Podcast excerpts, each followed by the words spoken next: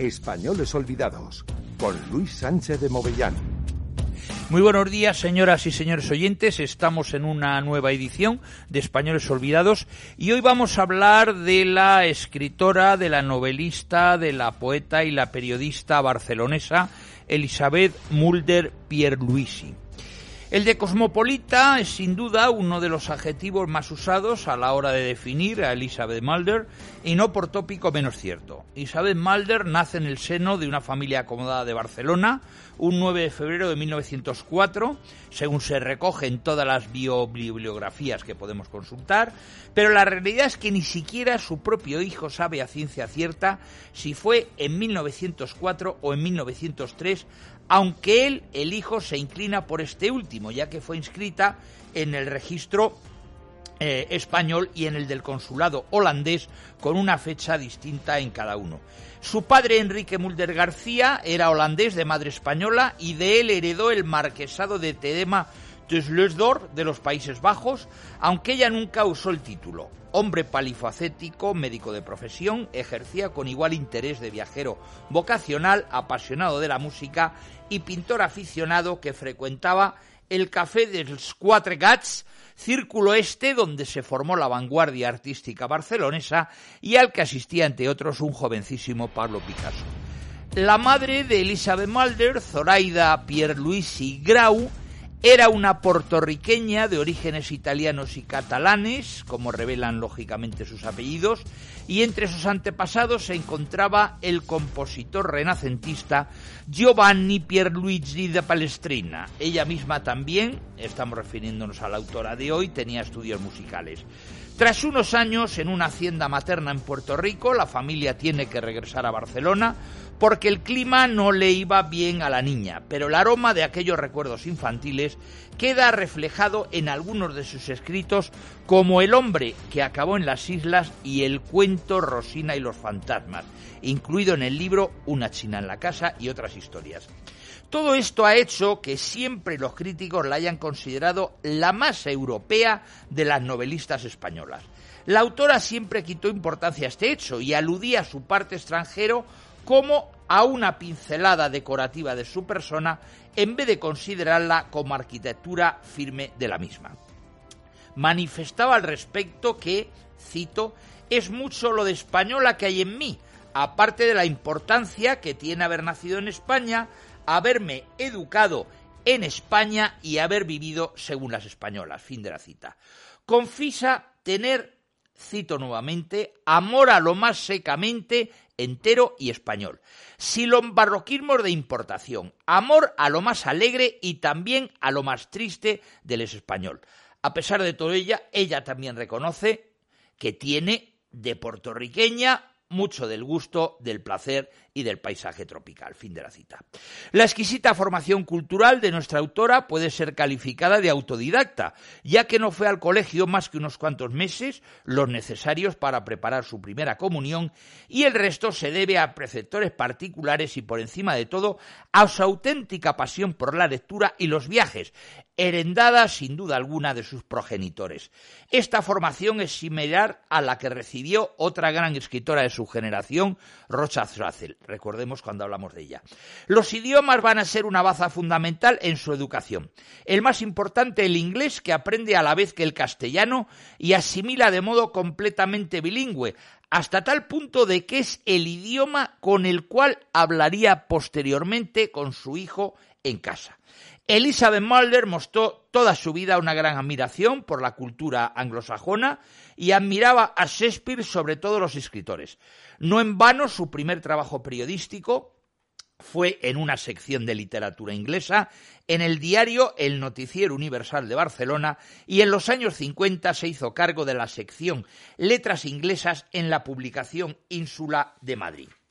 Mm, además dominaba el alemán, el francés, el italiano y el ruso, en el que tuvo como preceptora a una antigua dama de la zarina Alejandra que había establecido su domicilio en Barcelona tras su exilio después de la revolución bolchevique. Esto le permitió traducir directamente a Pushkin, en una época en la que la mayoría de los intelectuales españoles ni podrían soñar con ello. Señores, ¿quién sabía ruso no solamente los años 20 o 30, sino los 40, los 50 o los 60? Absolutamente nadie y la autora de hoy sí lo hablaba. También recibió una esmerada educación musical y estudió piano, teniendo como profesor ni más ni menos que a Enrique Granados en la escuela que éste dirigía en la ciudad Candal, que luego pasaría a su discípulo Frank Marshall, profesor de Alicia de la Rocha, al que ésta sucedería como directora en la academia que lleva su nombre. El pianista y compositor Federico Longas, también alumno de Granados, le dedicó a Elizabeth un zapateado que todavía a día de hoy permanece inédito. Además, como todas las jovencitas modernas de su época, fue una apasionada de los deportes, practicando el patinaje, la equitación, el tenis, la natación, por cierto, deporte este último en el que llegó a ganar un campeonato de Barcelona. Sin embargo, si hacemos caso de sus propias palabras, el aprendizaje de las primeras letras, según relata con un gran sentido del humor que la caracterizaba, no fue nada fácil para ella. Cito, porque la verdad es que yo casi aprendí antes a escribir que a leer, y que si dominé rápidamente el juego de combinar las palabras formando frases, en cambio llegar a conocer las letras y formar las palabras fue un proceso largo, incluso doloroso por la tensión a que me sometía. No he conocido jamás una criatura más torpe, más densa para las letras ni más temeroso de ellas que yo. Fui la justificada desesperación de mis padres y educadores, y si no se me aplicó el denominativo de retrasada mental es porque no se usaba todavía corrientemente, pero sospecho que el de burra debí ganármelo muchas veces, muchas. Yo no creo la verdad que fuera retrasada mental o por lo menos eso espero, pero algo raro sí debía ocurrirme para que se produjese en mi cerebro aquella enorme dificultad de asimilar las letras. Quizás era una intuición premonitoria de las inquietudes que más tarde iba a causarme. Fin de la cita. Afortunadamente, una vez que tuvo la facilidad de mover aquel resorte mágico, de construir palabras que tenían un sentido con aquellos dibujitos impenetrables que eran las letras, comenzó su vocación literaria y así, a muy temprana edad, a los siete años, escribió su primer cuento. Aparte de esta anécdota, su carrera literaria, la verdad que precoz, se inicia cuando a los 15 años gana el primer premio de unos Juegos Florales con un poema titulado Circe. Por estos años comienza también su colaboración periodística en el Noticiero Universal de Barcelona, en el que se hace cargo de la mencionada sección sobre literatura inglesa en la que Elizabeth se dedicaba al comentario de la novela victoriana. En 1921 se casa con Ezequiel Dauneir Fox, respetado personaje de la vida social barcelonesa, y por cierto 30 años mayor que ella, que al igual que ella también merece el calificativo de cosmopolita, pues era un hombre de gran cultura y otro apasionado de los viajes. Procedía de una familia catalana que tras la revolución de 1714, que le costó a Cataluña sus fueros por apoyar al archiduque Carlos de Austria frente al Borbón Felipe V, se había instalado en Austria, donde había metatizado su apellido Duaner por Dauner. Ezequiel tenía la carrera de abogado, de abogado, pero no la ejerció, ya que se dedicó a la política desempeñando el cargo de concejal en el Ayuntamiento de Barcelona hasta su muerte en 1930, acaecida tras las complicaciones de una operación eh, quirúrgica, pues como hemos dicho era bastante mayor que Elizabeth. En 1923 había nacido Enrique, el único hijo del matrimonio. Al contraer matrimonio, ella va a firmar como Elizabeth Mulder de Dauner, y durante los años del 27 al 29 firma como Elena Mitre, cuyas iniciales coinciden con las de su auténtico nombre. Solo en 1930 y meses antes de la muerte de su esposo firma como Elizabeth Mulder. Buena muestra del desconocimiento de su obra y del desinterés académico que pesa sobre ella es que en la Biblioteca Nacional aún sigue fichada como Elizabeth Mulder de Dauner, cuando dejó de usar el apellido de su marido en 1930. Bien, mm, dejando aparte unos primeros intentos narrativos, Elizabeth Mulder se inicia en el mundo literario cultivando la poesía. Sus primeras muestras las encontramos en la revista Sabor Aroma, con poemas de fuerte tono decadentista que firmaba con el seudónimo igualmente decadentista de Esfinge. Aunque dejó de publicar poesía en 1934 al dedicarse a la novela, la siguió escribiendo durante toda su vida. Tiene poesía inédita y es corriente en las entrevistas la referencia al hecho de que esté preparando algún libro de poemas, sobre todo durante los años 60, en los que tampoco publicaba ya la narrativa. Bien, a su etapa poética, que Consuelo Vergés eh, denomina, la eh, académica Consuelo Vergés denomina como su prehistoria literaria, pertenecen los siguientes libros entre 1927 y 1933. Embrujamiento del 27, La canción cristalina del 28, Sinfonía en rojo del 29, La hora emocionada del 31 y Paisajes y meditaciones del 33. Aparte de estos, en 1949 se publica Poemas Mediterráneos, una edición homenaje prologada por su gran amiga Concha Espina, mi paisana. Existe además un número antológico de la revista venezolana La Lírica Hispánica, dedicada a ella en el año 1962. Su poesía es una obra juvenil con influencia simbolista, eh, no olvidemos que conocía y había traducido a Baudelaire, concretamente Le Fleur du Mal, e incluso con ciertos tintes de poesía maldita, como lo atestigua el prólogo de Sinfonía en Rojo, firmado por María Luz Morales, en el que la considera propia de musa atormentada y crepitante. A pesar de todo esto, va evolucionando hacia una aspiración al equilibrio y la sinceridad, quizá influida por el dictado de Eugenio Dors, que ella tanto admiró, como demuestra en un poema de paisajes y meditaciones titulado Súplica. Antes de la guerra civil comparte estas actividades poéticas con las colaboraciones periodísticas en los diarios Mundo Gráfico y El Hogar y la Moda de Madrid, las provincias de Valencia y La Noche de Barcelona. También traduce principalmente poesía, aunque de esta época data su traducción de La Buena Tierra de Pearl S. Book.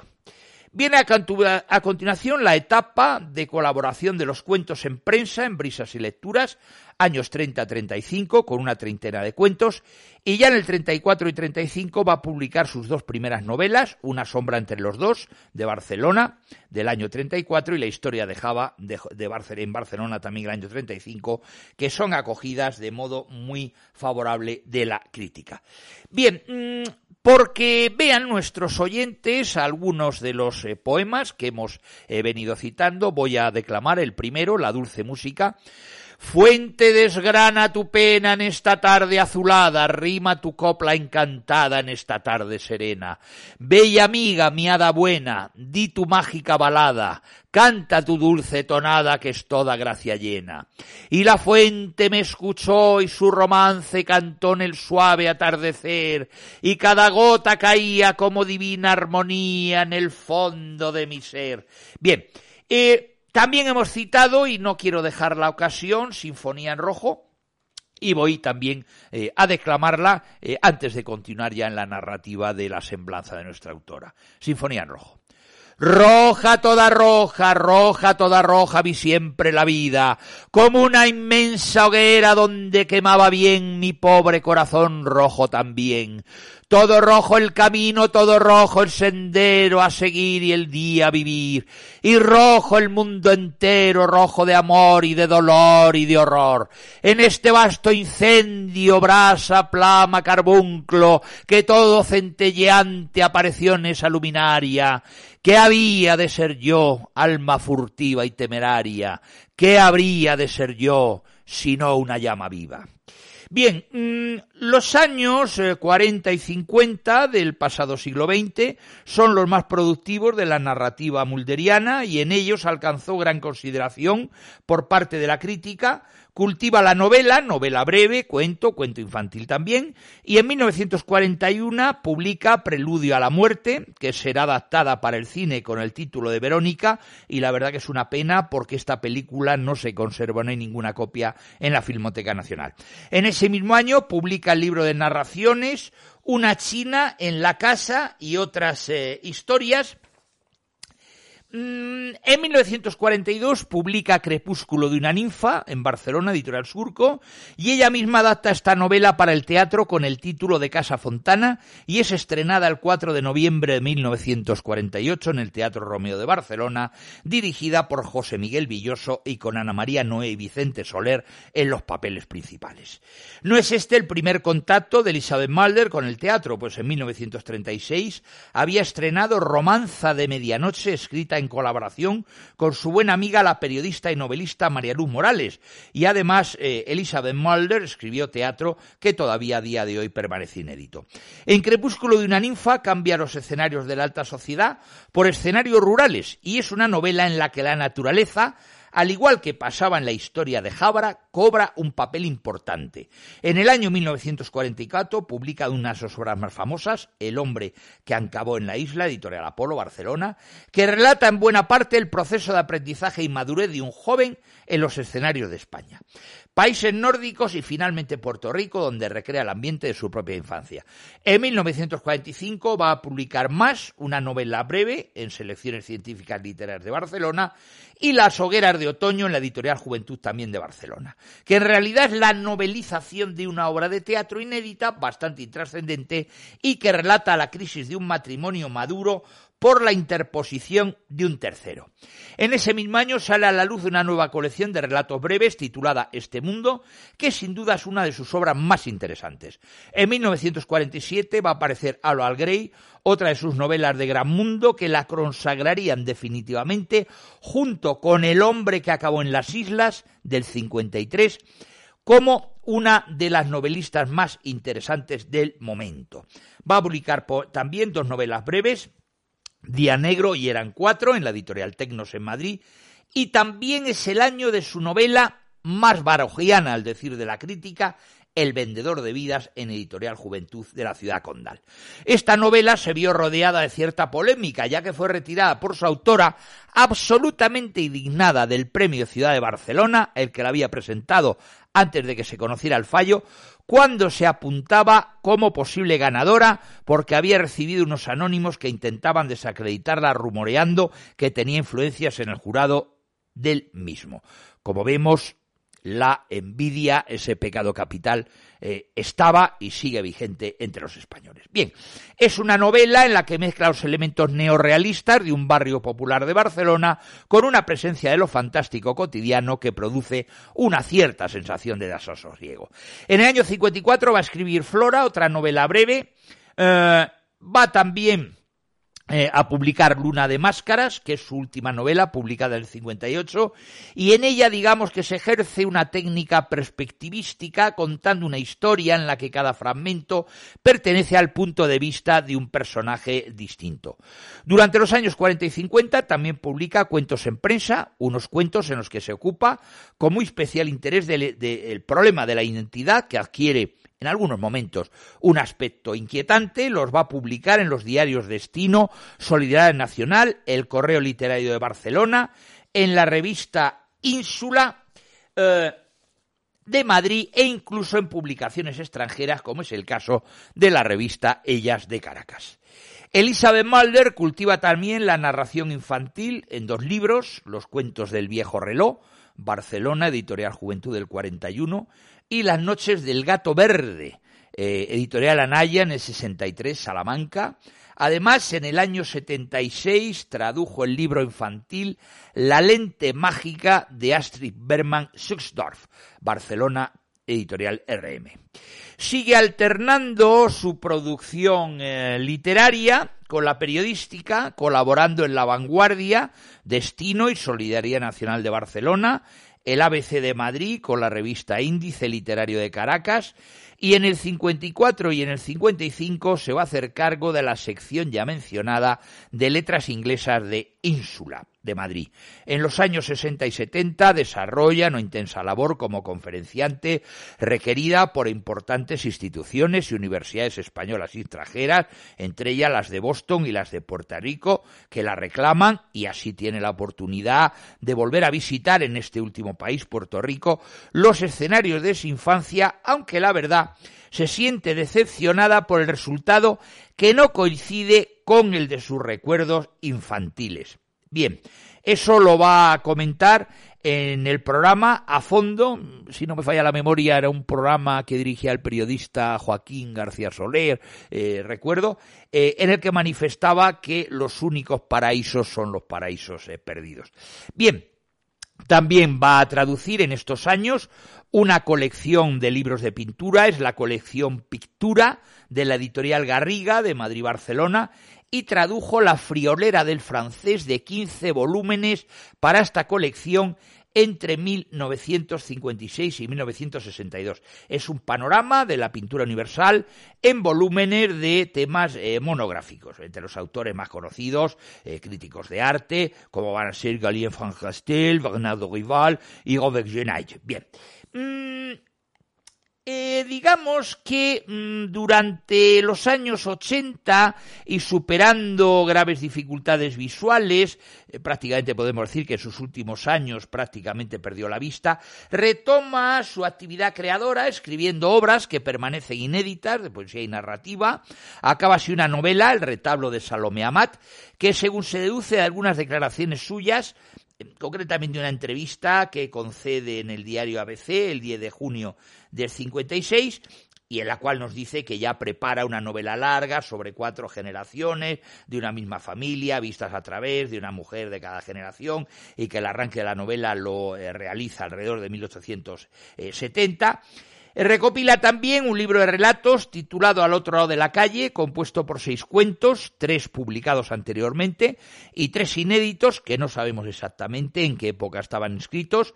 Algunos de ellos muestran la evolución de Elizabeth Mulder a tener de los tiempos que corrían y que nos podían hacer pensar que su narrativa pudiera volver a resurgir con nuevos bríos que no sabemos a dónde la hubieran conducido cuando falleció el 28 de noviembre de 1987 en su misma eh, ciudad de eh, Barcelona.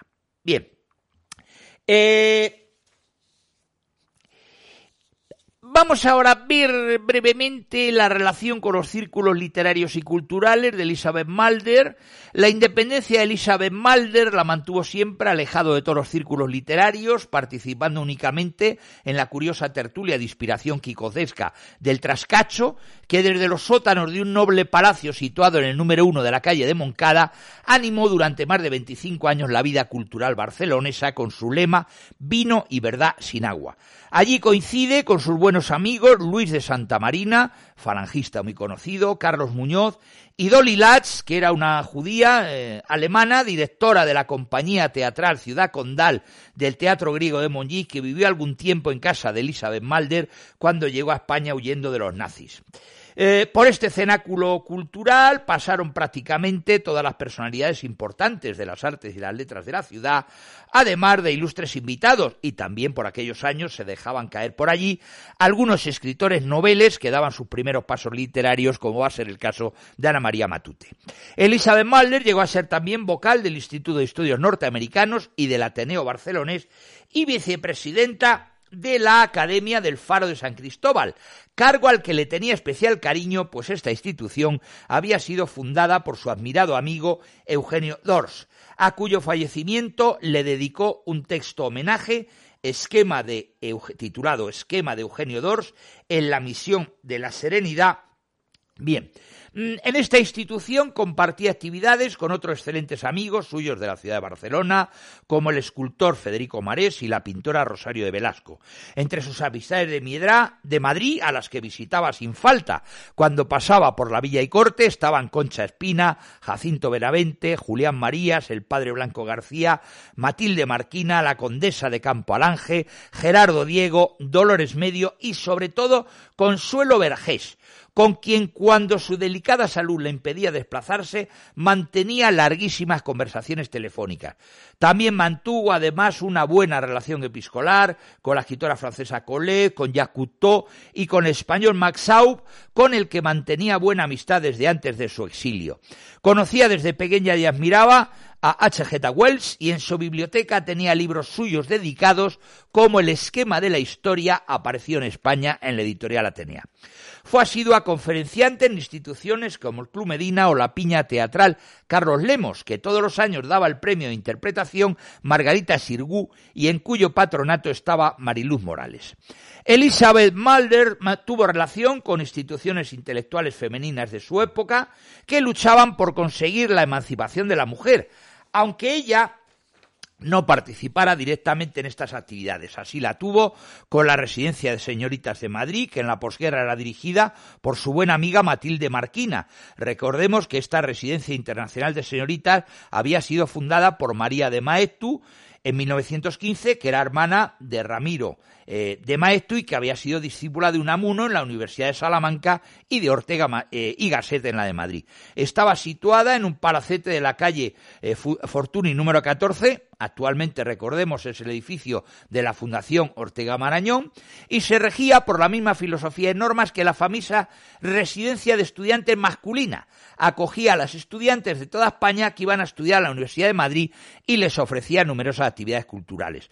Allí acudían las mayores intelectuales femeninas extranjeras, como Marie Curie, cuando estuvo por aquí, y fueron con tertulios habituales, recordemos, Ortega y Gasset, Pérez de Ayala, Eugenio Montes, Menéndez Vidal, eh, Gregorio Marañón, Juan Ramón Jiménez, Azorín, Francisco de Cosío, Jorge Zalamea, Vicente Huidobro y tantos otros. En los años 30 se fundó en Barcelona una residencia de señoritas estudiantes que fue instalada en el Palacio de Pedralbes, dirigida por María Luz Morales. Dada su buena amistad con ella, Elizabeth Malder también tuvo relación con esta institución, eh, eh, de la que fue huéspeda honor Gabriela Mistral.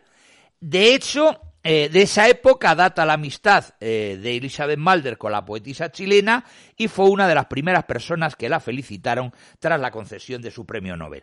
Elizabeth Malder también tuvo relación indirecta con el Liceo Club Femenino y con el Club Medina, en el que dio algunas conferencias a principios de los años 50 y que surgió en 1939 tras la confiscación de dicha institución por la sección femenina de Falange.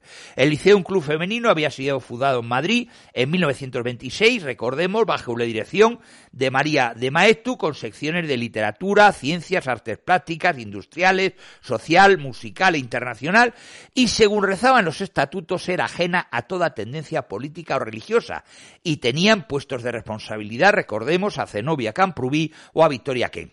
Poco después surge otro liceo, un club en Barcelona, en la Rambla de Cataluña número 86, y la verdad es que ambos círculos, tanto el Liceo de Madrid como el de Barcelona, no eran demasiado bien vistos por los sectores más conservadores de la sociedad.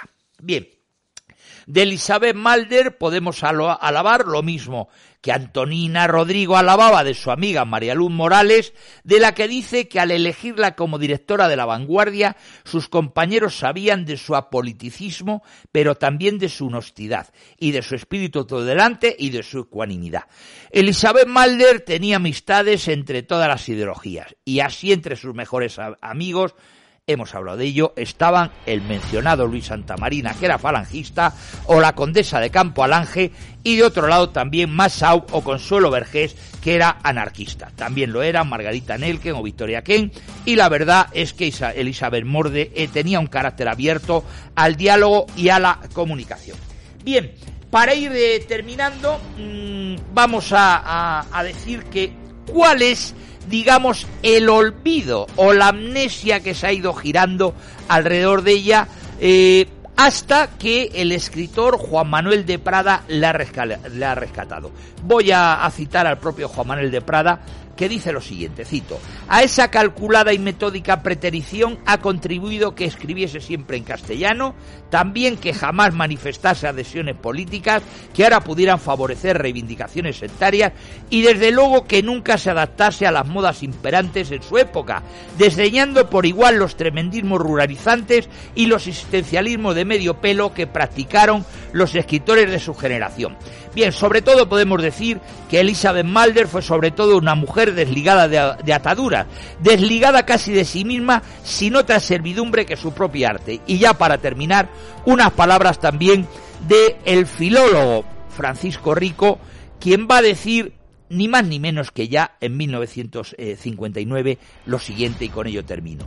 Nuestra escritora se quedó atrapada en una tierra de nadie que no hizo sino tragarla a medida que pasaban los años, hasta que su nombre se convirtió en una canción sin música, en una flor sin perfume, en un planeta sin sol. Hasta aquí otra edición de Españoles Olvidados y hasta la próxima semana que estaremos con otra escritora de esta generación, tal cual les venimos contando a lo largo de esta ya larga serie de escritoras olvidadas. Muchísimas gracias y hasta una próxima edición del programa de Escritores Olvidados.